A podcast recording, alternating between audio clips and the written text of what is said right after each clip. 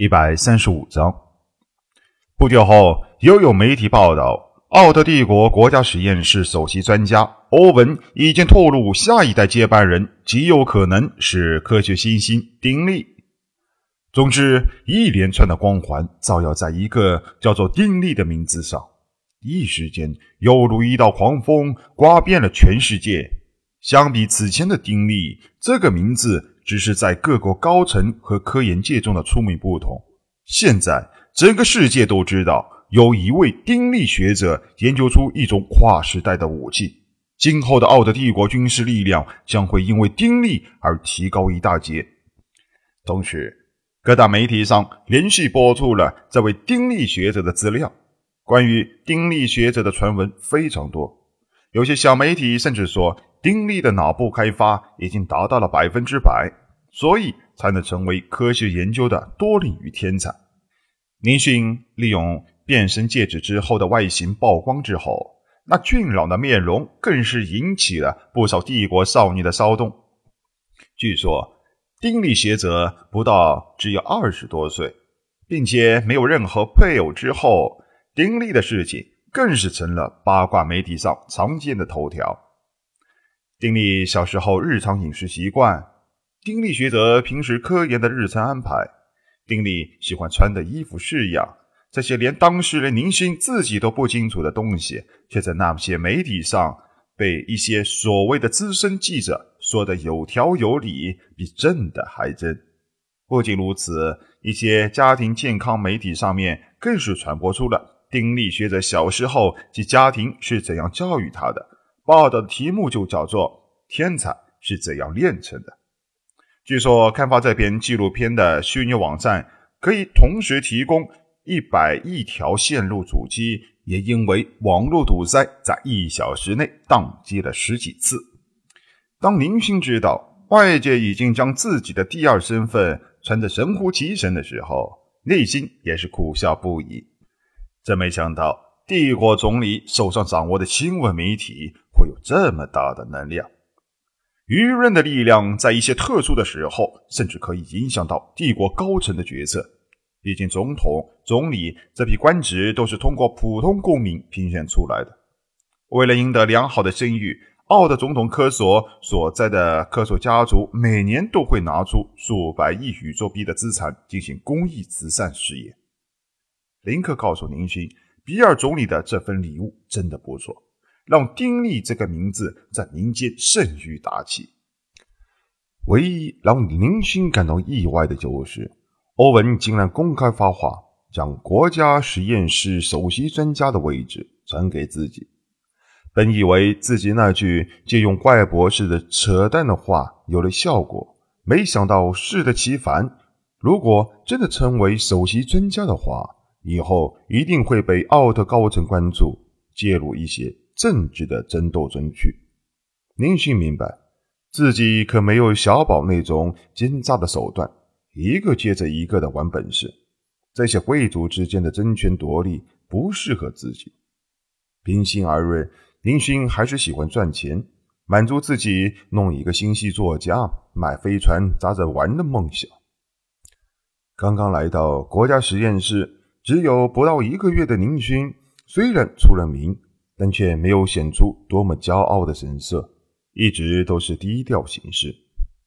由于战舰隐身系统实在是太重要的军事装备了，林勋为奥特帝国的国家安全和军事发展方向做出了如此杰出的贡献，帝国对林勋的保护措施又增加了很多。虽然国家实验室所在的地点一直是严格保密的。但在一些比较有实力的国家情报部门中，还是有所记录的。比如像同为超级大国的飞羽帝国，还有一些世界排名靠前的精英帝国——众星联邦、美特蒂亚联邦。这些国家本身和奥德帝国国家实力不是差的太多，就是相差不远。双方一般情况下很少会发生冲突。毕竟，大国之间的战争都是互损战争，没有人愿意去随便开战，劳民伤财的有损国力。奥特帝国先进战舰隐身系统的开发研究成功，使得这些国家意识到将会发生一场变革，一场军事礼运的大变革。各大国综合实力的排行也又可能因此而重写。正是因为这些，使得他们心中非常担心。但是现在奥特帝国占据了主动权，已经是定局了，他们也无法改变。为了不让奥特帝国再次提升军事力量，几乎所有的大国都派出了暗杀组织，对奥特帝国国家实验室的丁力学者颁布了巨额的悬赏令。奥特帝国国家情报局线人曾经得到确切的消息，丁力学者的暗杀悬赏令总金额已经达到了十亿宇宙币。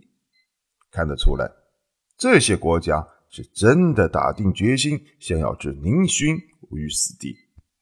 好在奥特帝国秘密国家实验室的防护力量却是做得非常的强悍，在短短的一星期内，竟然抓到了一百多位来自国外和国内潜伏的杀手。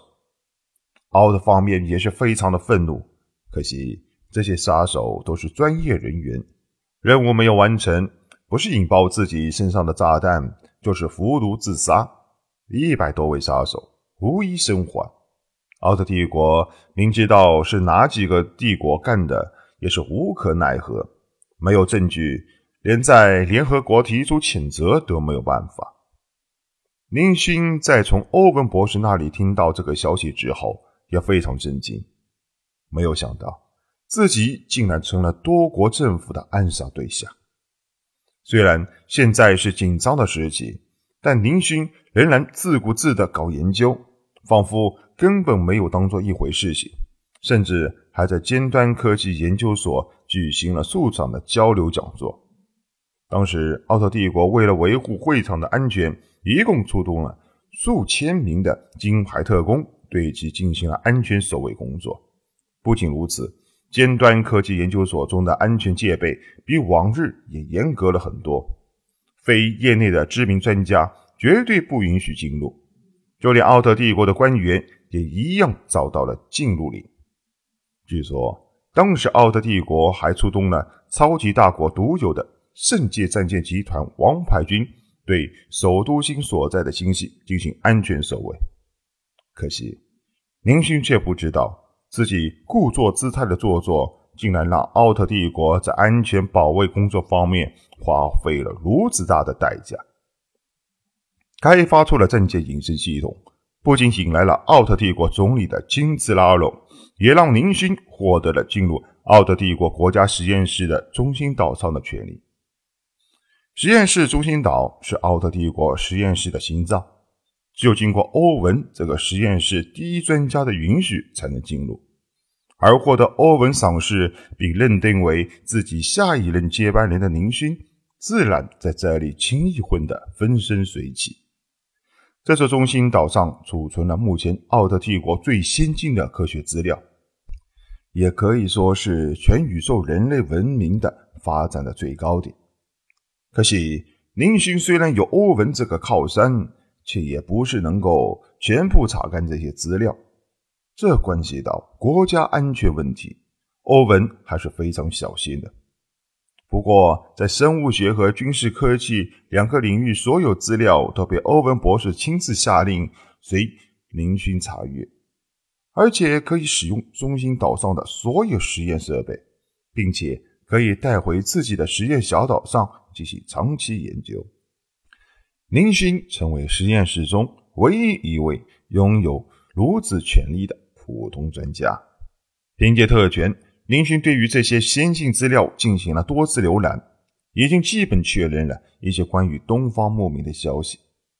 东方牧民留下光脑中的资料，其中有许多的资料和目前奥特帝国国家实验室的是重合的，但也仅仅是比较低级的一部分科技资料。当然，这个所谓低级是相对的，事实上，他们比世界尖端科技研究所中的。还要高上那么一点。如果不出意外的话，林勋几乎可以肯定，这些实验室资料库中的先进科技资料就是出自东方牧民之手。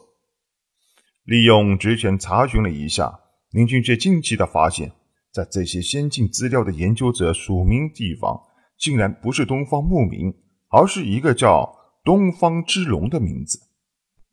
大惊之下，林星查询了其他的一些资料，竟然发现，凡是达到宇宙最先进科技水平资料中，几乎清一色的都是这个叫做东方之龙的人署名。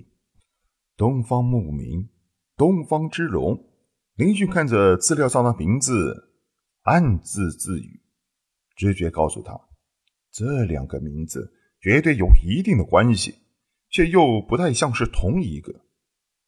本集播讲完毕，欢迎收听由主播奔向地平线录入的科幻小说《星际乞丐》，后面的内容将会更加精彩，敬请期待。